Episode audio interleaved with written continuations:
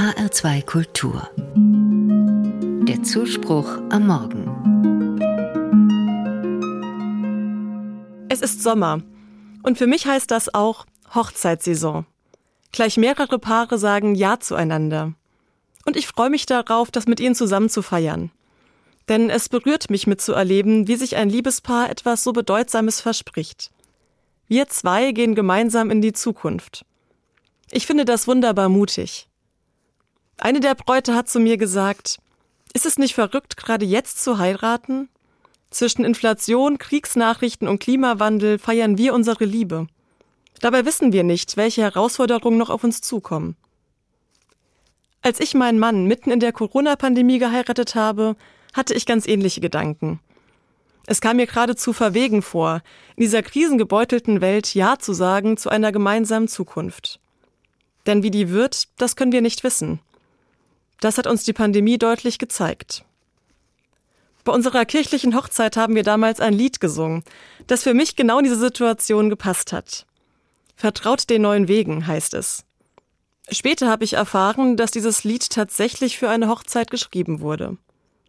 Der Theologe Klaus-Peter Hertsch hat es für seine Patentochter und ihren Mann gedichtet. Die beiden haben im August 1989 in Eisenach geheiratet knapp 100 Tage vor dem Fall der Mauer. Auch das war politisch keine einfache Zeit. Niemand konnte ahnen, wie die Zukunft aussehen würde. Ich stelle mir vor, dass sich der Patenonkel viele Gedanken gemacht hat. Was kann er dem Brautpaar mitgeben, dass sie trotz allem zuversichtlich in die Ehe starten? Er entscheidet sich dafür, ein Lied für die beiden zu schreiben.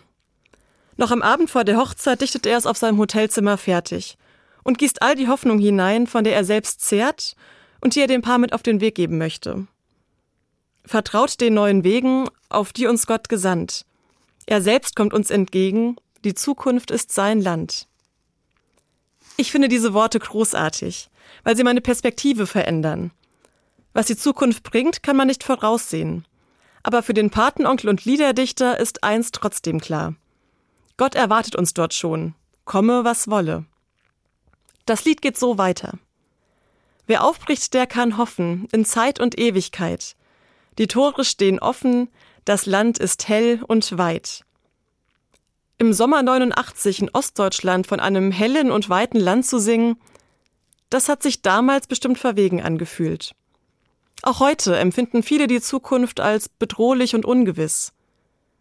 Mir machen die Paare Mut, die auch jetzt noch Ja zu einer gemeinsamen Zukunft sagen.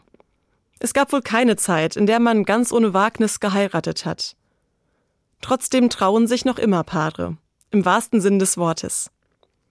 Ich freue mich, in den kommenden Wochen die Liebe hochleben zu lassen. Voll Vertrauen, dass Gott auf den Wegen in die Zukunft entgegenkommt. Die Tore stehen offen.